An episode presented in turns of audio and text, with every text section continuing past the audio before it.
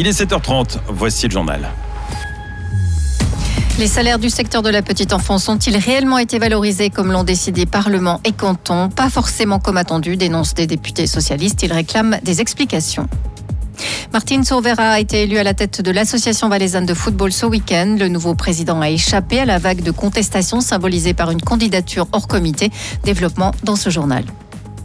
Il y a dix ans, jour pour jour, Benoît XVI renonçait à sa charge. Du même coup, le cardinal Bergoglio est devenu pape François. L'occasion de revenir sur cette décennie avec l'évêque de Sion, Jean-Marie Levet.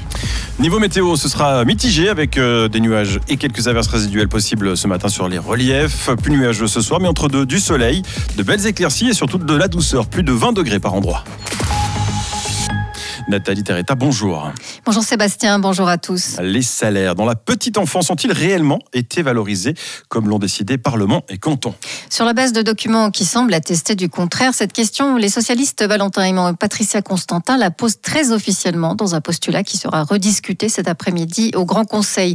Sur le papier, le canton l'a écrit il y a deux ans. Pour 2021, un montant de 6 000 francs bruts par collaborateur pour un taux d'activité à 100% sera alloué à la valorisation salariale du personnel éducatif. La suite semble aussi limpide. Cette valorisation salariale cantonale sera ensuite versée par les employeurs à chaque collaborateur au prorata du taux d'activité de l'année précédente. Mais pour avoir constaté des pratiques nettement moins limpides, la députée Patricia Constantin réclame des, explications.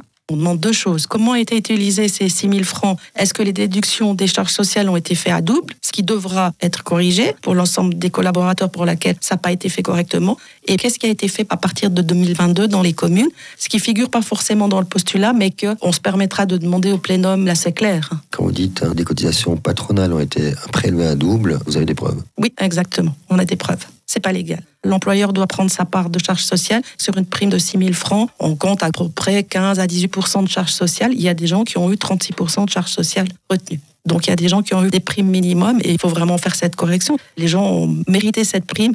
C'était une des décisions phares de cette révision FFA. Cette mesure, elle était sociale et du coup, on constate qu'elle n'a pas été appliquée correctement. Pas si sûr, rétorque le canton. Pour Christian Nanchaine, chef du service de la jeunesse, le contexte explique qu'il a fallu faire vite. En gros, c'était souplesse ou rien. Christian Nanchaine. Si vous voulez, on avait une équation à plusieurs inconnus, dans le sens où il fallait qu'on puisse arriver dans un système qui permette effectivement l'exercice, parce que bah, sinon, ça aurait été dommage. C'est-à-dire que bon, bah, le canton aurait fait une économie de 4 millions et puis euh, bah, il n'y aurait rien qui aurait pu être versé à, ces personnes. Et il fallait trouver un système dans lequel les employeurs, respectivement les communes ou les, associations parapubliques qui emploient les, les, personnes qui travaillent dans ce domaine, puissent réaliser cet exercice. C'est pour ça qu'on a, on a fait le choix et ce choix, on, l'a vérifié, il est tout à fait conforme à la jurisprudence du tribunal fédéral, de laisser la possibilité effectivement à l'employeur de prélever sur cette subvention cette part employeur ou non, en fonction aussi des réalités financières des communes.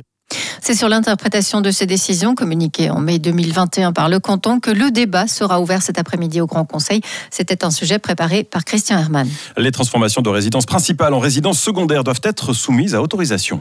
C'est en tout cas la demande de la Fondation Franz Weber. Une loi fédérale sur les résidences secondaires a été adoptée après l'acceptation par le peuple de l'initiative Weber en 2012. Or, elle laisse la possibilité de convertir librement les logements construits sous l'ancien droit. Cela provoque une pénurie d'appartements pour les personnes vivant sur place à l'année, tandis que ces biens sont vendus à prix d'or pour des touristes, regrette la Fondation Franz Weber. La législation fédérale exige en principe des cantons et des communes qu'elles prennent des mesures, ceci pour éviter les abus et les évolutions indésirables qui pourraient résulter de ces conversions de logements relevant de l'ancien droit en résidence secondaire. Alors que certaines communes le font effectivement, les cantons observent la situation les bras croisés, regrette encore la Fondation, qui demande donc que des mesures soient prises pour favoriser les autochtones face aux acheteurs étrangers du changement dans la continuité pour l'association valaisanne de football. Depuis samedi, le Haut-Valaisan Martine Sourvera est à la tête de cet organe qui regroupe 67 clubs. Certains de ces clubs voulaient justement mettre un coup de pied dans la fourmilière en présentant la candidature de Jérôme Dayer, président du FC Bramois. Au final, seules 13 voix sont allées chez l'outsider. Le nouveau président Martine Sourvera a quant à lui récolté 49 suffrages. Il admet que le processus était un peu commun, mais il assure que l'AVF a compris le message, notamment en ce qui concerne la transparence de ses actions.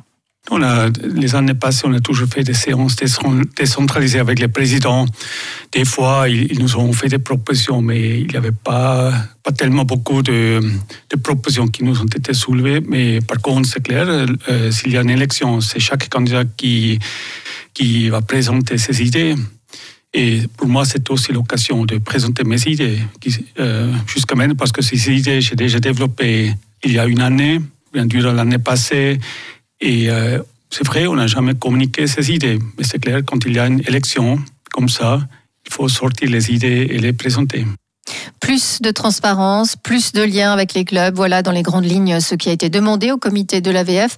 Le nouveau président, lui, a déjà de nombreuses idées, des dossiers très chauds à gérer. Martine Sourvera veut mettre l'accent sur le respect pour stopper les incivilités toujours plus nombreuses au bord des terrains. Autre thème, la fin du football professionnel, symbolisé par le retrait annoncé de Christian Constantin. C'est clair parce que l'FC Sion, c'est l'FC. Et tous les jeunes footballeurs et footballeuses qui jouent euh, dans un club du Valais rêvent de peut-être jouer un jour dans la première équipe de FC Sion. C'est pour ça que ce serait, à mon avis, très dommage qu'un jour, on n'a plus FC Sion. Euh, euh, Christian Constantin s'est adressé à notre association et on a déjà pris contact avec lui pour faire une réunion parce qu'on doit connaître les différents scénarios et ses idées. Et cette réunion va faire entre mi et fin mars. Des propos recueillis par Hugo da Custodia. Outre le nouveau président, l'Assemblée de l'AVF a également élu Laurie Herren au comité central. Elle sera en charge du football féminin. L'attention baisse un peu sur le front des avalanches en vallée. Le risque est redescendu d'un cran. Il est désormais qualifié de marqué d'un niveau 3 sur 5 dans le dernier bulletin de l'Institut pour l'étude de la neige et des avalanches. Des avalanches peuvent être déclenchées par un seul amateur de sport d'hiver, précise encore le SLF. Cette situation prévaut à toutes les expositions au-dessus de 2000 mètres. Il est en effet tombé jusqu'à 60 60 cm de neige fraîche ce week-end à ces altitudes. Aujourd'hui est un anniversaire symbolique pour les catholiques. Oui, cela fait 10 ans jour pour jour que le pape François est en poste. L'Argentin basé à Rome a beaucoup fait parler par sa simplicité, sa proximité avec les plus pauvres, mais aussi par ses prises de position, Yves Créta. Oui, souvenez-vous, 13 mars 2013, 19h06, Rome. La traditionnelle fumée blanche apparaît sur le Vatican, Abemus Papam. Jorge Mario Bergoglio devient pape pape François. Direct, il apparut au balcon vêtu d'une soutane blanche sans ornement liturgique, en toute simplicité. Disant justement de simplicité, mais aussi de proximité, comme vous l'avez dit, proche du peuple. Un des Valaisans qui le connaît le mieux, c'est l'évêque du diocèse de Sion, Jean-Marie Lové. Il l'a rencontré plusieurs fois et éprouve une certaine affection pour le Saint-Père, comme il est appelé chez les catholiques. Je trouve qu'il a une, une ligne assez claire, assez nette il y va. Et parmi les, grands thèmes, bah, il y a évidemment toute sa sensibilisation au monde de la pauvreté, au monde des réfugiés. C'est quand même frappant que sa première sortie du Vatican, ça a été Lampedusa, à la rencontre des, des migrants qui traversaient euh, et qui mouraient pour beaucoup dans la Méditerranée. Ça a été pour lui un des thèmes majeurs qui est revenu sous des formes différentes. On le voit ensuite à, Chypre, sur l'île de Lesbos, et, il revient avec des, des familles de réfugiés. Enfin, ce thème-là, il l'a en permanence réactivé. En une décennie, le pape s'est beaucoup exprimé et a beaucoup été médiatisé, mais il n'a pas toujours fait l'unanimité. Nous avons donc profité pour aller sonder sa popularité à la gare de Sion, où nous avons laissé traîner notre micro. Oui, moi j'aime beaucoup le pape François parce qu'il est très proche du peuple. Pape François, je le connais, mais il m'est assez indifférent. Je n'ai pas de sentiment particulier envers lui. Euh, alors écoutez, franchement, je m'intéresse pas tellement à, à lui et à tout ça. Voilà, je suis désolée, j'ai pas grand chose de plus à dire. Un homme simple, direct, franc, mais il commence à mirager. Toutes les positions qu'il a prises, c'est quand même un peu ringard tout ça, quoi. Et puis en fait, j'y crois pas du tout, alors euh, bon, voilà. Mais donc, vous êtes un peu plus déçu qu'indifférent, ou bien pas forcément? Non, non, je m'en fous. Un homme qui a beaucoup de patience, beaucoup d'amour pour les pauvres. Je crois qu'il a su rassembler tous les peuples. S'il était ici à Sion, à côté de vous, qu'est-ce que vous aimeriez lui dire? Je ne sais pas. Allez boire un verre avec lui? Peut-être. Ouais, je serai, un petit peu intimidé. Et contrairement aux évêques qui sont tenus de démissionner à l'âge de 75 ans, le pape peut et souhaite continuer sa mission de chef des catholiques jusqu'à la fin de sa vie. Et précisons encore que Jean-Marie Levet arrivera lui aussi à ses 10 ans comme évêque du diocèse de Sion en 2024. Il avait été ordonné en 2014 et c'était par le pape François. Dans quelques instants, nous allons jouer au Morning Game avant de retrouver l'info à 8h.